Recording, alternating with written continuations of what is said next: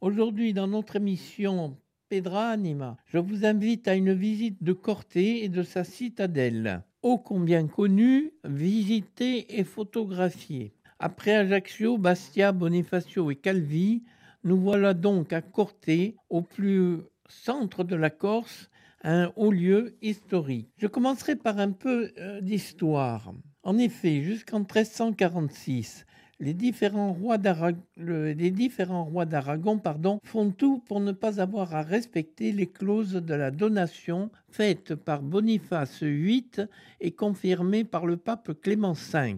Plusieurs fois, Gênes fait valoir à la papauté ses prétentions sur l'île et plusieurs tentatives de conciliation sont organisées. Le pape Jean XXII critiqua à plusieurs reprises le clergé corse, l'accusant de corruption et cherchant à supplanter les Corses par des étrangers. Ainsi, il demanda à Gênes et à Pise de nommer des prédicateurs pour une durée de dix ans. Tout changea avec le débarquement des troupes royales à Bonifacio en 1346. L'année suivante, le doge de Gênes, Giovanni Damuta, organise une expédition qui est menée par son fils Tommaso qui aboutit à la conquête de la totalité de l'île. Cependant, la Corse est frappée à partir de 1348 par la peste noire venue de Chine. Après la victoire des Génois dans le conflit contre l'Aragon, l'île n'est pas entièrement contrôlée par Gênes.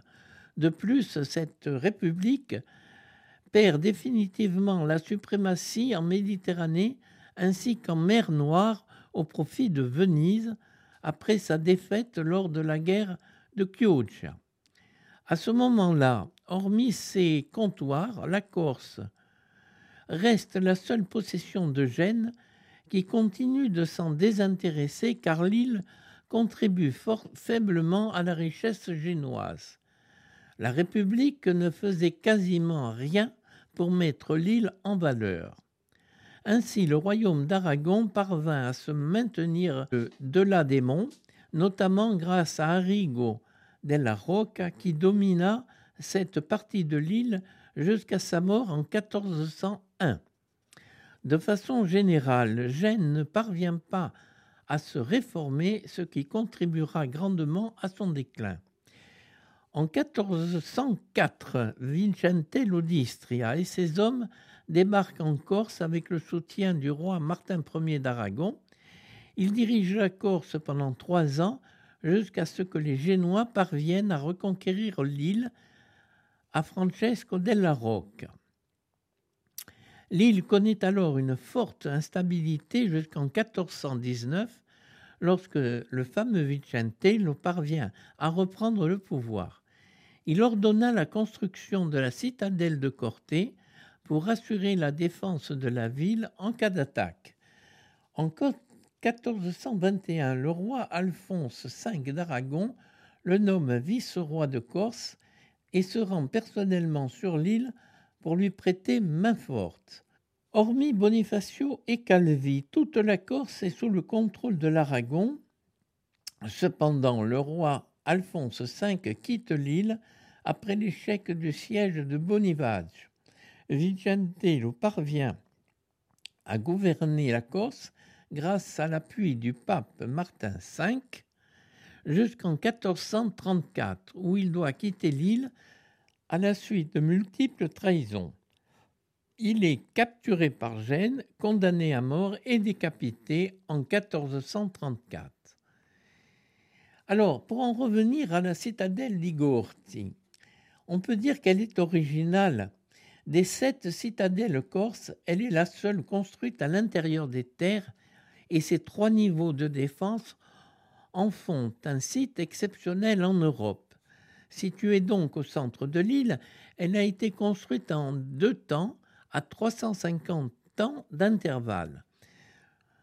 Je rappelle qu'en 1419, Vicentello d'Istria fait construire le château, appelé aussi Nid au sommet du rocher qui domine la ville.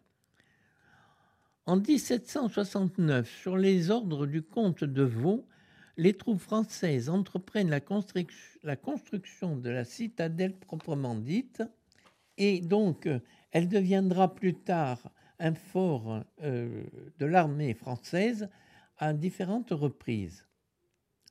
Édifié en 1420 au sommet d'un éperon rocheux, ce château fut donc construit par le vice-roi de Corse et représentant de Jacques d'Aragon dans l'île, afin de servir d'appui, comme je vous le disais, à la lutte que mena l'Aragon contre Gênes. Au XVe siècle, l'office de Saint-Georges, alors maître de l'île, y fit bâtir des citernes et un four. Et en 1730, lors de la Révolution de Corse, sous soulèvement populaire dû à une influence, à une insuffisance pardon, de récolte, elle fut assaillie par les insurgés et le lieutenant génois fut arrêté. En 1746, les nationaux, avec le docteur Gaffour et à leur tête, s'en emparèrent et en 1753, Gênes se rendit à nouveau maître de la citadelle et donc reprise par la Corse à l'époque de Pascal Pauli, cette euh, grande citadelle fut donc aménagée et agrandie et celui-ci fit aménager huit cachots. L'enceinte fortifiée fut bâtie au XVIIIe siècle, remplaçant le mur de pierre sèche qui la protégeait et qui la protégeait notamment du côté de la plaine. Première vision des voyageurs hein, qui arrivent de Bastia, d'Aléria ou d'Ayach, la citadelle de Corté se détache du reste de la ville et se caractérise par un éperon rocheux qui est géographiquement et paysager très beau. Ce citadelle va être, après l'invasion française, un, haut lieu de la garnison avec un but ultime, c'est de, construire et de protéger le centre de l'île. Construction est, un est une véritable prouesse technique et elle s'étend sur 350 ans ainsi que je vous le Vous arrivez depuis Ajaccio ou depuis Bastia ou depuis donc Aléria, vous apercevez ce nid d'aigle qui mérite le détour. Euh, elle a été, cette citadelle, classée au monument historique il y a peu, en 1977, et elle est devenue un haut lieu de la culture entre 1962 et 1900. 83, la citadelle fut occupée notamment par la Légion étrangère. C'est en 1984 que le site est enfin ouvert au public. Il offre donc une vue panoramique exceptionnelle sur les vallées de la Restone et du Tavignan, et le château dans l'enceinte de la citadelle accueille actuellement le musée de la Corse, musée d'art et d'histoire, musée régional anthropologique également de, la Corse. Ce château accueille également le Fonds régional contemporain de Corse, le FRAC Corse, le Centre de culture scientifique et technique et le pôle touristique Centro di. En avril 2015, le Nid d'Aigle est investi par une vingtaine de militants de la Juventus indépendantiste pour entamer une grève de et qui s'achèvera par la prise en compte des prétentions des étudiants. Ainsi s'achève notre petite promenade in corti e vi a presto.